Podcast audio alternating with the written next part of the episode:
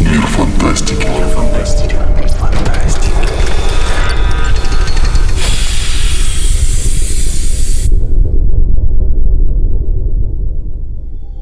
Добрый день, добрый вечер, доброй ночи и даже доброе утро, дорогие друзья. Вы слушаете очередной выпуск фантастических новостей, обзор главных событий из мира книг, кино и видеоигр.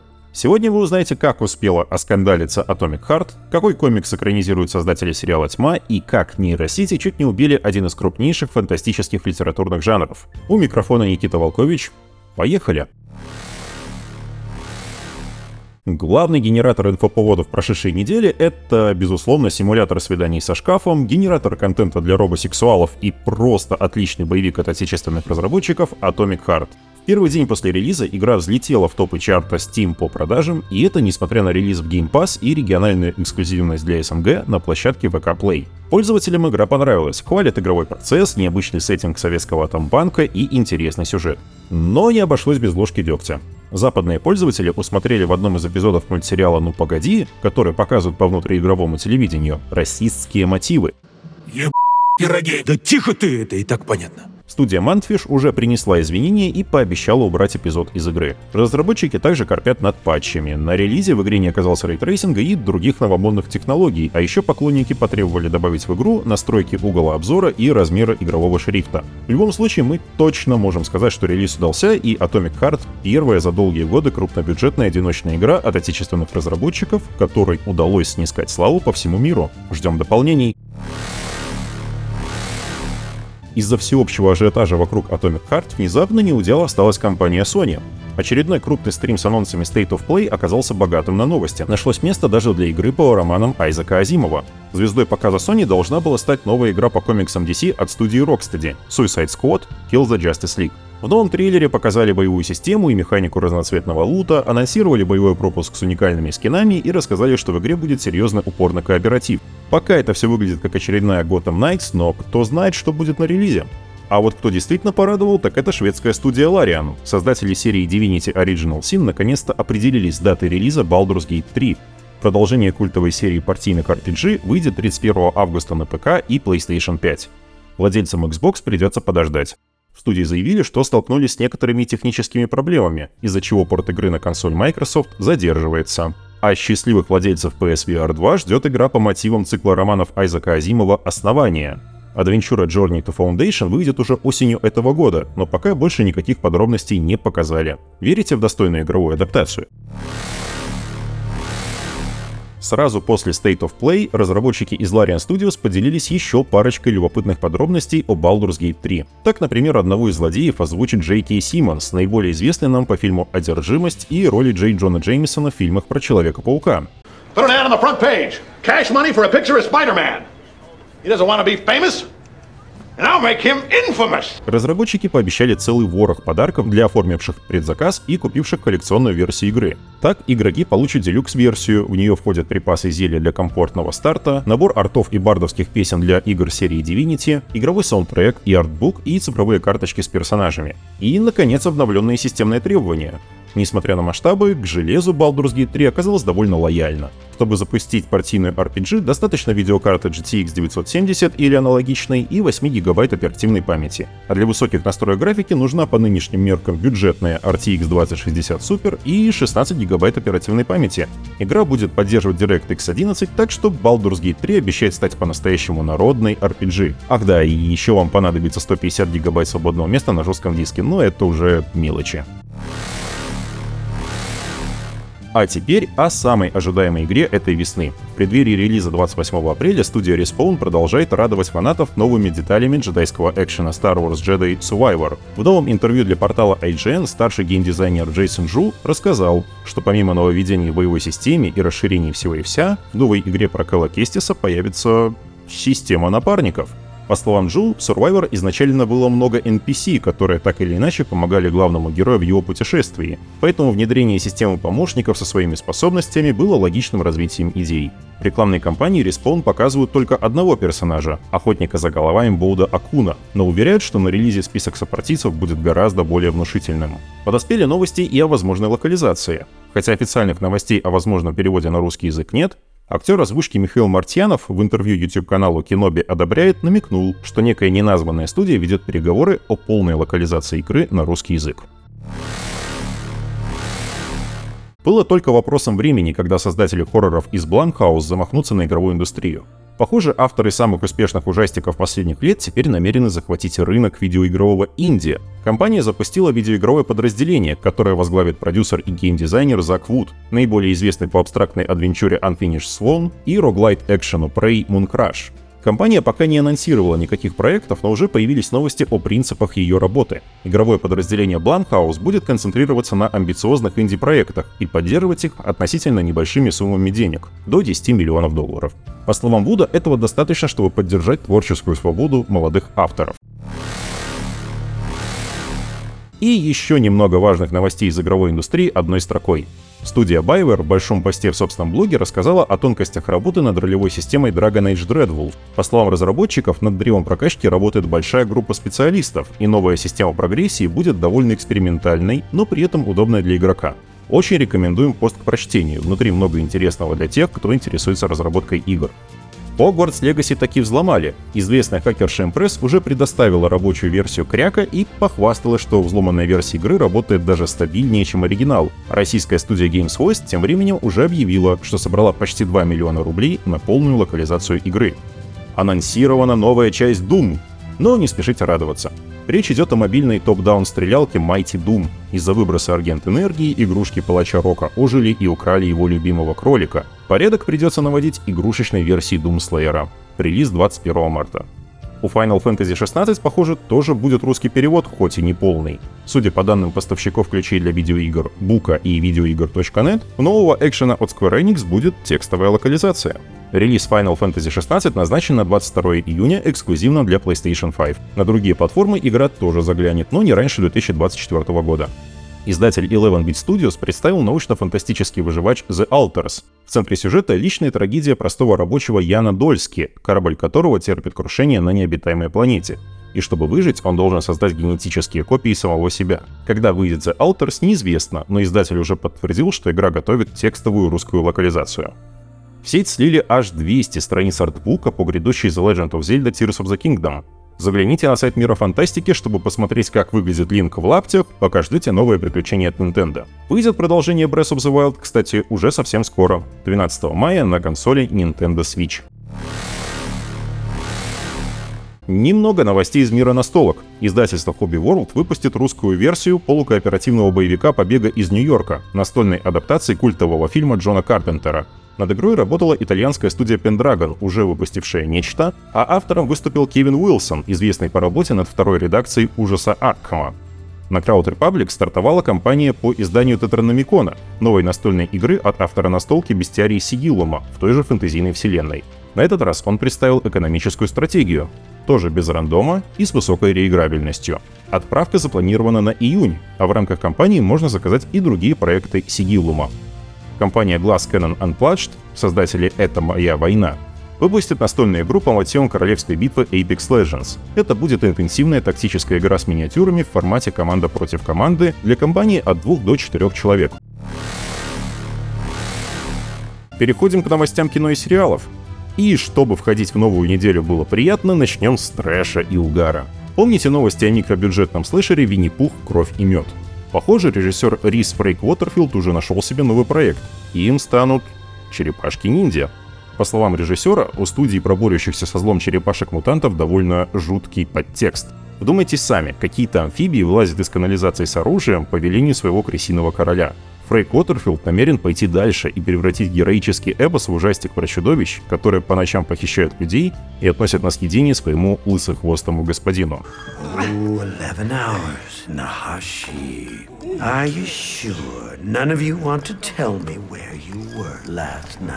Мы бы такое точно посмотрели.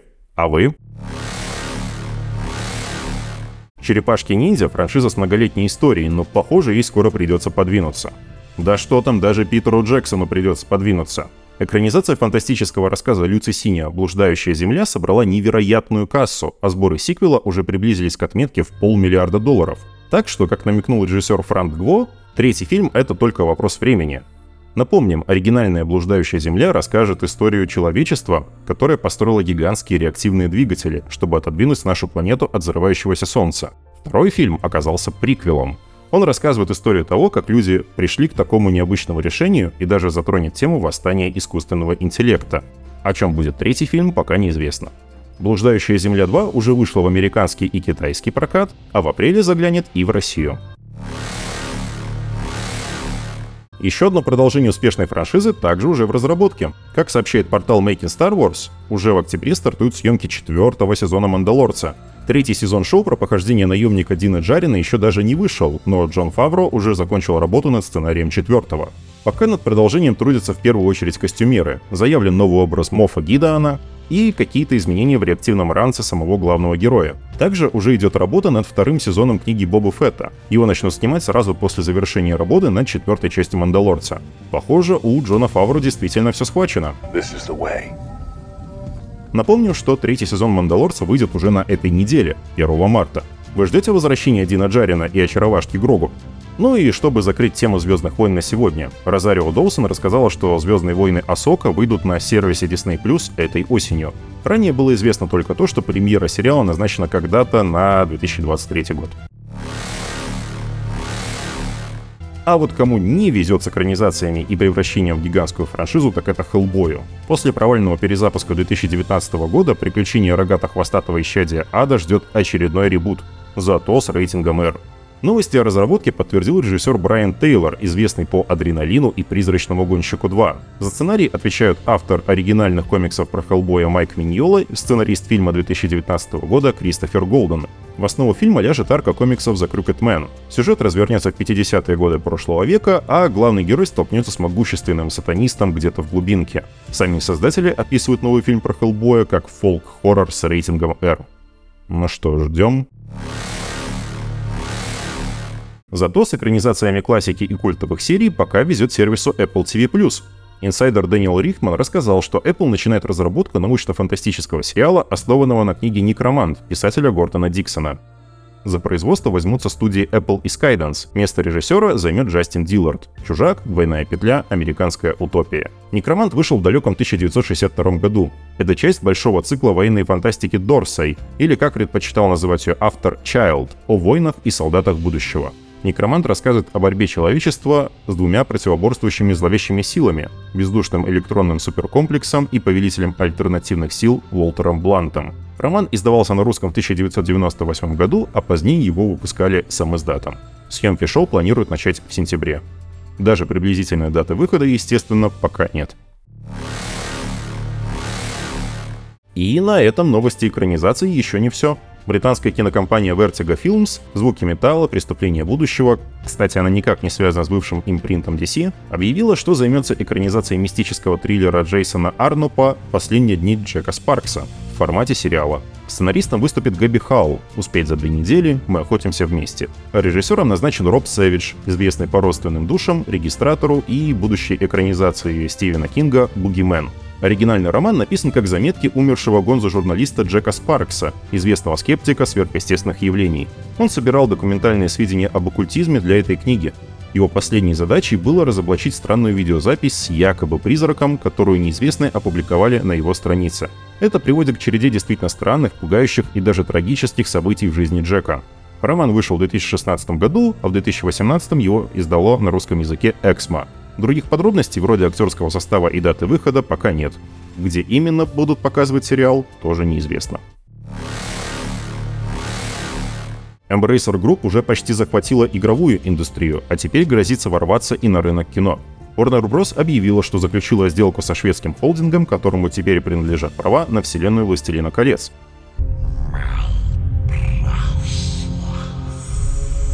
Теперь компания может снимать и выпускать новые фильмы по франшизе, а их производством займется студия New Line Cinema.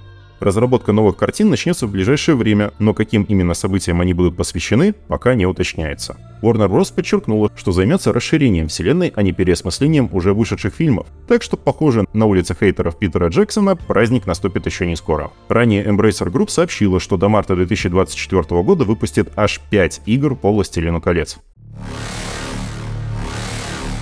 Похоже, волна сокращений и реструктуризации подошла к концу, и теперь Warner Bros. и HBO готовы радовать зрителей анонсами новых проектов. Стриминговый сервис HBO Max официально запустил производство сериал по мотивам «Оно» Стивена Кинга под названием «Добро пожаловать в Дерри».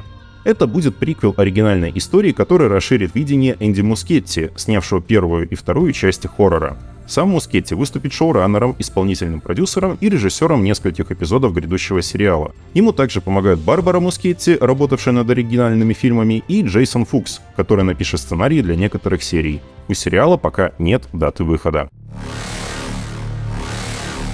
Но самая приятная новость прошедшей недели внезапно пришла от Netflix. Помните, как стриминг закрыл сериал 1899 от создателей «Тьмы» Барона Боодера и Янти Фриза?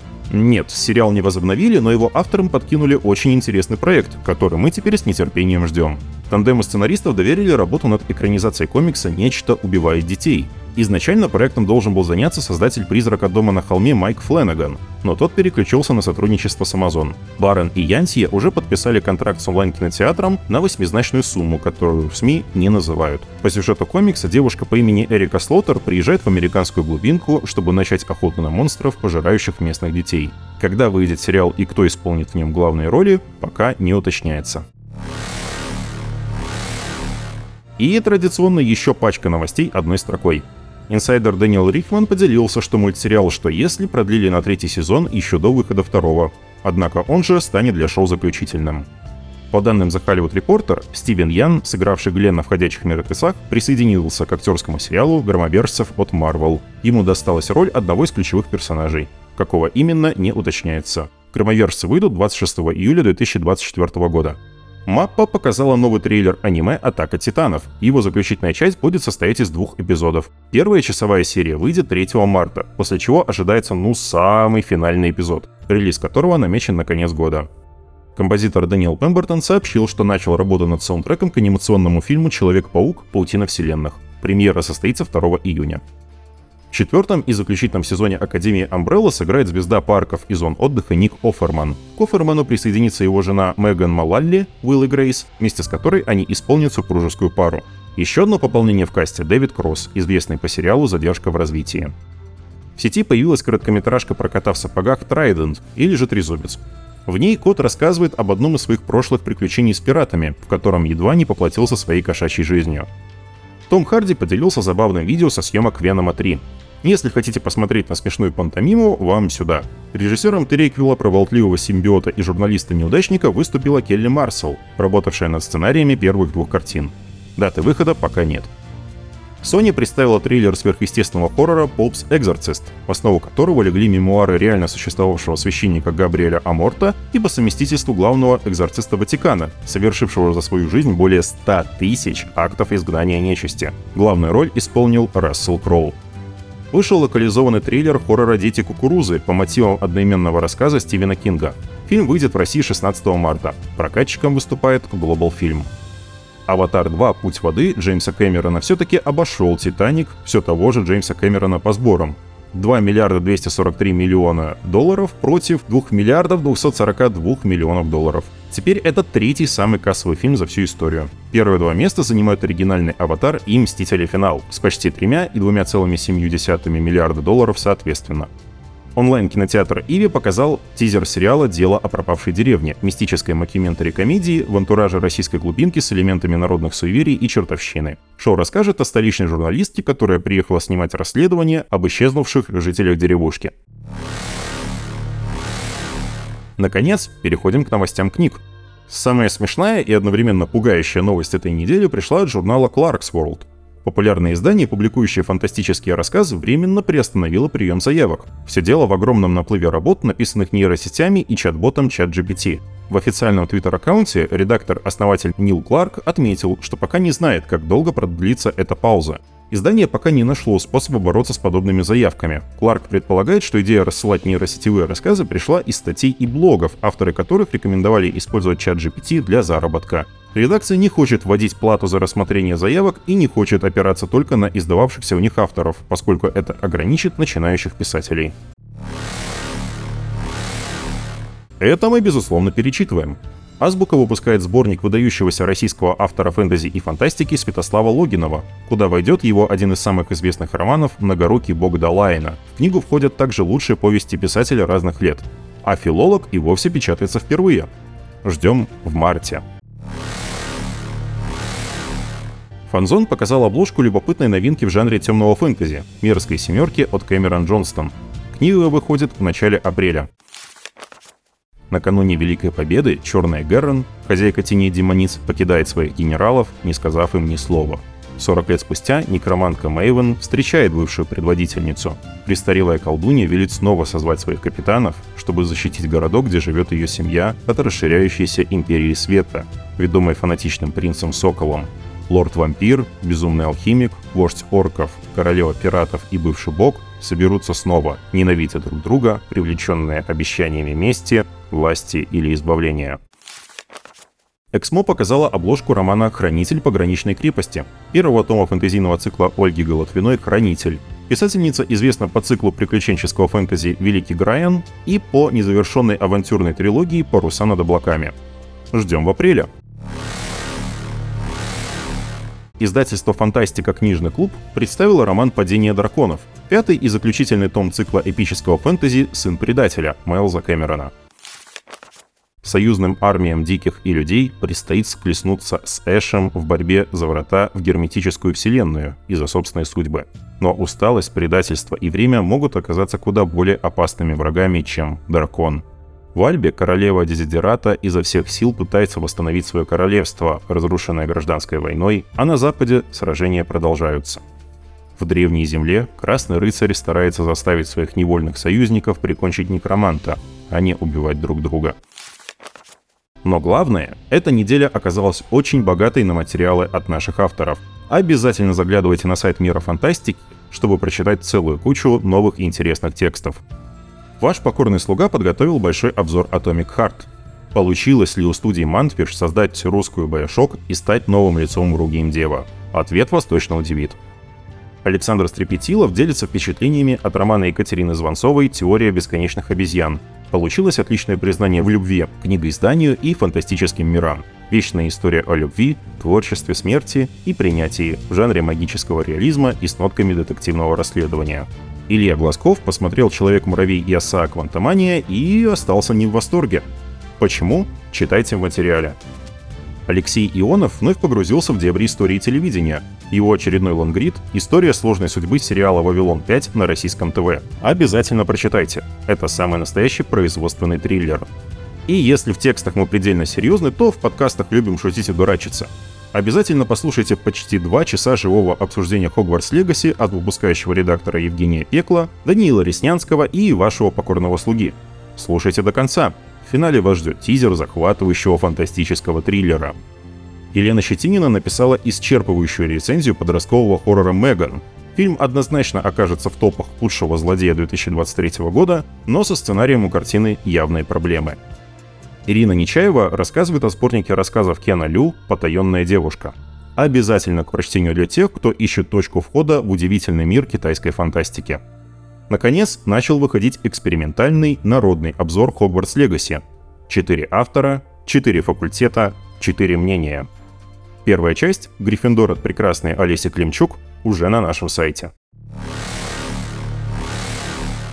На этом на сегодня все. Читайте фантастику, смотрите фантастику, играйте в фантастику, любите фантастику. Это были фантастические новости. У микрофона вещал, как обычно, Никита Волкович, а за монтаж огромное спасибо нашему волшебнику Андрею Быкову. До скорого! Мир фантастики.